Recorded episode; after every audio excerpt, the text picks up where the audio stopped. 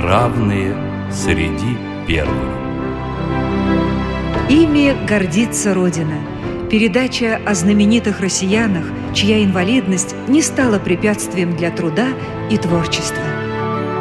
У микрофона вице-президент Всероссийского общества слепых Олег Смолин.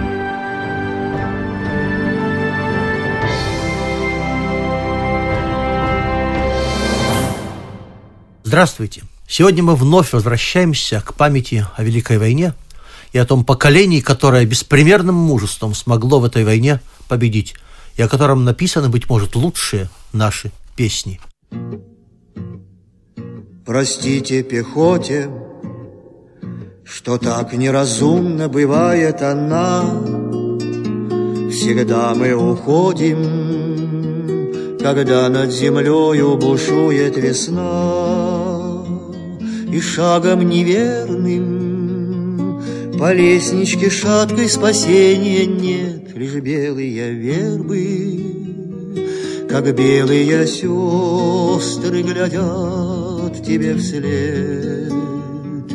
Лишь белые вербы, как белые сестры Глядят тебе вслед. Но в нашей стране есть немало людей, которые совершили подвиг дважды. Сначала на войне, а затем и в мирное время. Об одном из них, комсомольском работнике, политруке, комиссаре, фронтовике, затем многолетнем президенте Всероссийского общества слепых, про которого даже говорят «эпоха Зимина».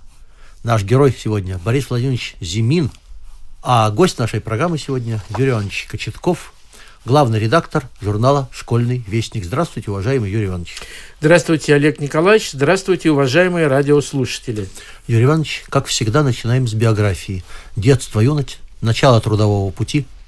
Борис Владимирович Зимин родился 14 января 1911 года в Российской империи еще в городе в Тифлисе. В 1923 году семья Зиминых переезжает в Москву, Борис Владимирович поступает учиться в школу, которую заканчивает в 1928 году. Поступает рабочим на химический завод, работает сначала рабочим, потом его избирают мастером цеха и избирают секретарем комсомольской организации завода. Борис Владимирович был очень деятельным человеком. И, конечно же, не могли его не заметить и администрация завода, и комсомольцы. Поэтому в 1931 году Зимина избирают членом Бауманского райкома комсомола Москвы. В 1932 году Борис Владимирович вступает в ряды ВКПБ. В Бауманском райкоме комсомола сначала он заведует военным отделом, а потом заведует орг-отделом.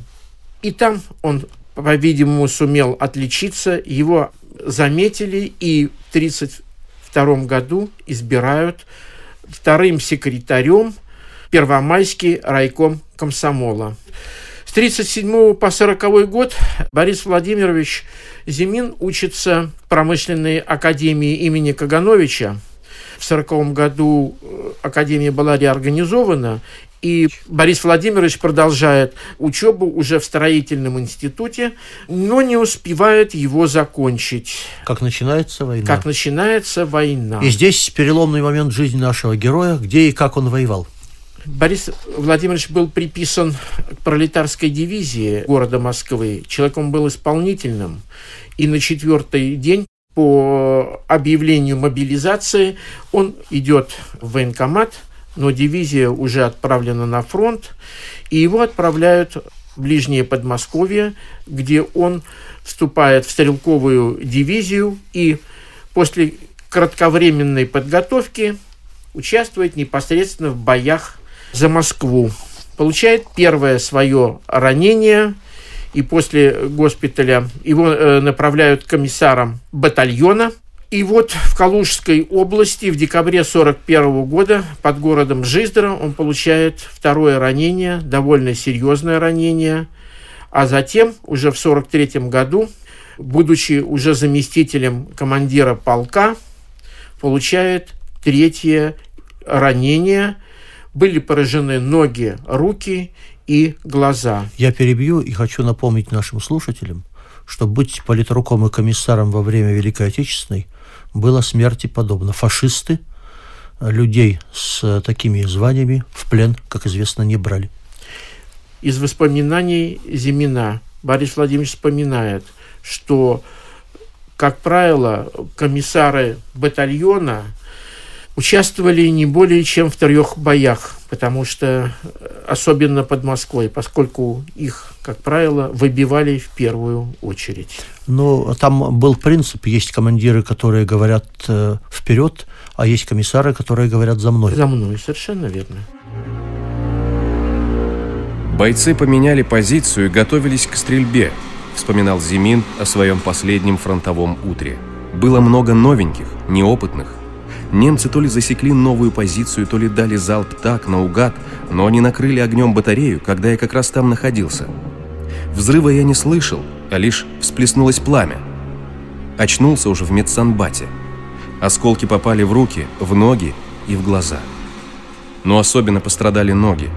Одну ногу хотели даже ампутировать, но я не согласился. Меня на самолете отправили в Москву. Сразу с горяча меня привезли в глазной госпиталь в переулке Садовских. Но мои раны воспалялись, и меня тут же переправили в другой госпиталь, к хирургам. Там руки-ноги привели в порядок, насколько это было возможно, а затем вернули меня в госпиталь к офтальмологу Страхову. Выяснилось, что один глаз у меня выбит. Из второго глаза вынули множество осколков. Я ничего не видел, даже ни капельки света, но не хотел даже думать, что это навсегда – я хотел не просто прозреть, но обязательно вернуться на фронт. Кстати, у раненых, окружавших меня, преобладало стремление вернуться на фронт, добить фашистов. «А когда вы впервые услышали об обществе слепых?» – поинтересовался я. «Приходилось ли вам видеть слепых до войны?» «Интересный вопрос», – воскликнул Борис Владимирович. «В доме, где я жил с семьей, была слепая женщина. Несколько раз я видел, как она шла по двору, вытянув перед собой руки – ну, как видел? Мельком, конечно. Запомнились только эти вытянутые руки. Но никогда, ни во сне, ни наяву, не приходило мне в голову, что я могу оказаться слепым. Итак, э, тяжелейшее ранение, несколько операций. В 1946 году Борис Владимирович выписывается из госпиталя. И что происходит дальше? Да, в июне 1946 года Борис Владимирович выписывается из госпиталя и идет по старой памяти в Бауманский райком партии. Из райкома партии Бориса Владимировича посылают Центральное правление Всероссийского общества слепых. Которое мы все сокращенно называем Которое словом мы ВОЗ. сейчас называем и в дальнейшем будем называть ВОЗ. Об обществе слепых я услышал в глазном госпитале. К нам постоянно приходили из московской организации, рассказывали об обществе, о возможностях слепого человека. Бывал у нас обычно возбужденный и громкоголосый Федор Осипович Шоев. Ему почему-то не терпелось объявлять, что он журналист и поэт. Он говорил о незрячих, о том, как преодолевают они всевозможные трудности жизни. Этими историями, кажется, он был набит под завязку. Кроме того, Шоев своим громким голосом читал собственные стихи. Через несколько лет, работая уже в центральном правлении, я ближе познакомился и с ним, и с его стихами. Многие из них мне нравились. Приходил к нам и слепой писатель Александр Павлович Белоруков. В его говоре, помню, отчетливо звучало поволжское «о». Это был обстоятельный, много знающий человек. Его любимыми темами были слепые бандуристы, которые бродили по югу страны и прототипы персонажей повести Короленко «Слепой музыкант». Умный был человек, и с ним так интересно было разговаривать о жизни. От этих товарищей я узнал о том, как по-разному относятся слепые к персонажам этой повести, и о том, что существует разное толкование слепоты. Когда рассказывали о слепых музыкантах, математиках, учителях, я воспринимал это с доверием. Но разве слепота, думал я, лишает человека ума – но меня удивляло, когда я слышал, что учителями, математиками, писателями эти люди стали, будучи уже слепыми, что они учились в институтах. Как это возможно, если слепой не может самостоятельно читать? Борису Владимировичу предложили самый тяжелый участок – возглавить орг-отдел и заняться подготовкой шестого съезда Всероссийского общества слепых руководители Всероссийского общества слепых не знали даже в то время, а какова же численность слепых. Потому что в 1940 году насчитывалось 26 тысяч членов ВОЗ, а в 1946 году 15 тысяч ВОЗ. Хотя на самом деле количество их резко увеличилось за войну. Конечно, в разы. И поэтому Борис Владимирович занимается и подготовкой съезда, и подготовкой нового устава ВОЗ. В 1947 году на очередном шестом съезде ВОЗ Зимина избирают первым заместителем председателя Центрального правления ВОЗ. Начинаются постоянные поездки по стране, начинают создаваться предприятия ВОЗ, и старые мастерские, учебно-производственные мастерские, которые принадлежали Всероссийскому обществу слепых, они начинают реорганизовываться в большие предприятия. Просто давайте произнесем. Было пимокатное производство, то есть самое примитивное ручное производство, грубо говоря, саха. Вот то, с чем получил Всероссийское общество слепых Борис Владимирович Зимин – а при нем ситуация резко меняется. В 1958 году он становится президентом Всероссийского общества слепых. Десятки лет моей жизни протекали в напряженной работе. Обстановка для меня напоминала кипящий котел, постоянные командировки, где приходилось решать самые разнообразные вопросы. И люди, люди, со своими нуждами, со своими нравами. Почти на каждом заседании президиума стояли вопросы, относящиеся к моей сфере деятельности – Значит, надо подготовить соответствующую справку, проект постановления. Работы было столько, что приходилось брать ее на вечерние часы и на выходные дни. Дома я был своего рода гостем. Что на моей совести осталось, я считаю недоделанным. Это тифлотехника. При тех материальных возможностях, которыми располагало наше общество в 70-е годы и в начале 80-х, можно было сделать в этом направлении гораздо больше – надо признать, что в центральном аппарате недооценивали значение тифлотехники, воспринимали это направление работы как второстепенное. Если бы я больше проявлял настойчивости и последовательности, то, возможно, мне удалось бы изменить это отношение. Еще мне не удалось по-настоящему внедрить психологов в реабилитацию слепых. Высококвалифицированных, конечно, психологов – Именно работа такого психолога может разрушить или, по крайней мере, серьезно ослабить комплекс неполноценности слепого человека, и тотально слепого, и с остаточным зрением. Что же мы получили во время работы Зимина в эти годы, в 50-е годы? Создана индустриальная промышленность ВОЗ. Стали выпускать изделия по народно-хозяйственному плану страны – и по кооперации с другими государственными предприятиями. В это время, вот в 50-е, в 60-е годы, было построено 180 новых производственных корпусов. На деньги ВОЗ. На деньги ВОЗ, подчеркиваем, правильно э, Олег Николаевич заметил, на деньги ВОЗ. Было построено 12 библиотек, 19 глазных больниц, 182 клуба и дома культуры. И 28 школ. А вот здесь я не могу не сделать вот просто маленького лирического отступления. В конце 80-х годов я был в командировке в городе Грязовец Вологодской области и разговаривал с тогдашним директором Александром Дмитриевичем Черепановым. И вот он мне сказал, что надо было строить школу в 70-е годы. Ну, школа была старая, разваливалась, печное отопление, спальни казармы и так дальше. Я пришел в местное облано. Мне сказали, что денег сейчас нет, мы, в общем, будем иметь в виду и так дальше. И тогда я поехал в Центральное правление ВОЗ к Зимину. И вопрос решился в течение буквально 10-20 минут выделили деньги и школу построили. И школа до сих пор существует. Юрий Иванович, я вас перебью, но мы же с вами оба члены ВОЗ. Вы, кстати, знали Бориса Владимировича лично?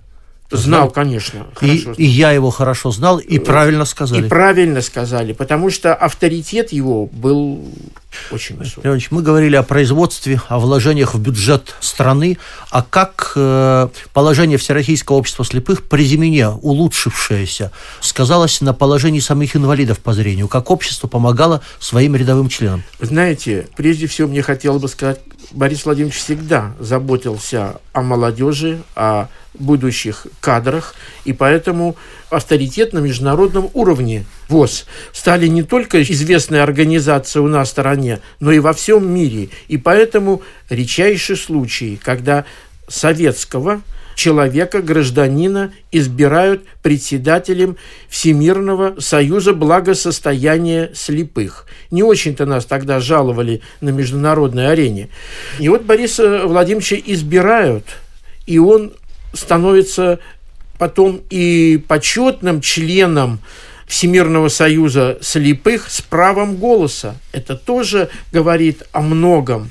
То есть до конца своих дней Борис Владимирович участвовал в международных совещаниях и с ним считались. Я помню, мне в Англии однажды сказали, о, в Королевском институте слепых, у вас есть great man, большой человек, Зимин, берегите его. И правильно сказали. И правильно сказали, потому что авторитет его был очень высок.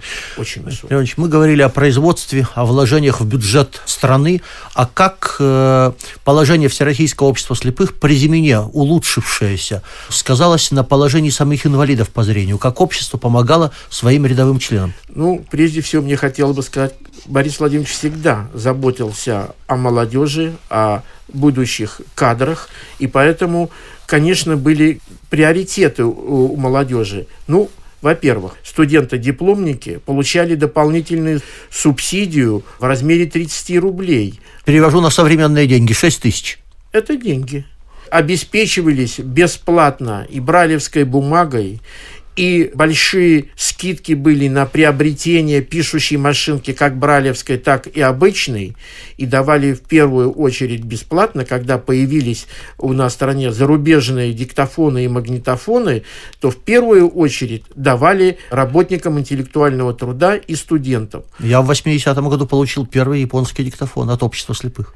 У меня до сих пор цел и в рабочем состоянии General Electric специальный магнитофон, разработка для инвалидов по зрению, для слепых людей. Я не могу не вспомнить, как однажды на одном очень либеральном канале замечательная журналистка, я бы сказал, очень политизированная, меня как-то попыталась уесть. Олег Николаевич, ну вот при вашем Советском Союзе об инвалидах вообще ничего не говорили по радио. Я говорю, вы знаете, говорили, наверное, мало. Помогали много. И если взять простого рабочего на предприятии Всероссийского общества слепых, то это зарплата там 120-150 рублей, плюс пенсия около 100 рублей. Э, в переводе на современные деньги множьте на 200. И самое главное, что это суммарный доход примерно на треть выше средней заработной платы по стране. Вот реальная ситуация, которой мы не можем не сказать, говоря о заслугах уважаемого Бориса Владимировича Зимина. Ну, Поэтому и... мы и говорим сейчас, Олег Николаевич, что мы жили и трудились в эпоху Зимина, а это говорит уже о многом. Совершенно верно. Юрий Иванович, вы, как уже сказали, были хорошо знакомы с Борисом Владимировичем. А хотите что-то добавить о личных впечатлениях и личных встречах? Я помню последние годы жизни Бориса э, Владимирович каждый год практически отдыхал в Быково в санатории Сосны. И вот мы с ним года 3-4, наверное, подряд отдыхали в одни и те же сроки и практически каждый день встречались. И я помню, вот он рассказал, что когда стало известно, что Зимин может стать председателем Всемирного союза благосостояния слепых, меня вызвали в ЦК партии. И сказали, знаете, Борис Владимирович, какая это ответственность. Вот, вы уверены, что вас изберут? Если нет уверенности, лучше не надо. И Борис Владимирович сказал, да, я уверен. И его избрали, и вы уже слышали, как он работал и каким уважением пользовался за рубежом. Дорогие друзья, напоминаю, что нашим гостем сегодня был Юрий Иванович Кочетков, главный редактор журнала «Школьный вестник». Напоминаю также, что ваши отзывы о программе вы можете направлять на нашу страничку программы «Равные среди первых» на сайте Радио России и на сайт Смолин.ру. А я в заключение хочу сказать, что Борис Владимирович Зимин ушел от нас после длинной-длинной жизни. 97 лет он прожил. Раннюю весной 2008 года. Хоть он и не был поэтом, но оставил потомкам памятник. Этот памятник называется Всероссийское общество слепых.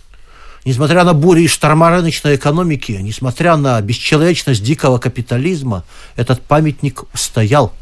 И, пользуясь случаем, хочется призывать власти всех уровней и ветвей сохранить этот памятник эпохи Зимина на многие-многие десятилетия, как доказательство того, что могут делать люди с ограниченными возможностями здоровья, если ими руководят лидеры с неограниченной силой духа. Нашим героем сегодня был настоящий фронтовик и настоящий мужчина. Не верьте погоде, когда затяжные дожди она льет. Не верьте пехоте, когда она бравые песни поет. Не верьте, не верьте, когда по садам закричат соловьи у жизни со смертью. Еще не окончены счеты свои у жизни со смертью. Еще не окончены счеты свои. Нас время учило Живи по привальному дверь отворя, Товарищ мужчина, а все же заманчива должность твоя. Всегда ты в походе, и только одно отрывает от сна, Чего ж мы уходим, когда над землею бушует весна. Куда ж мы уходим, когда над землей бушует весна? Программа создана при финансовой поддержке Федерального агентства по печати и массовым коммуникациям.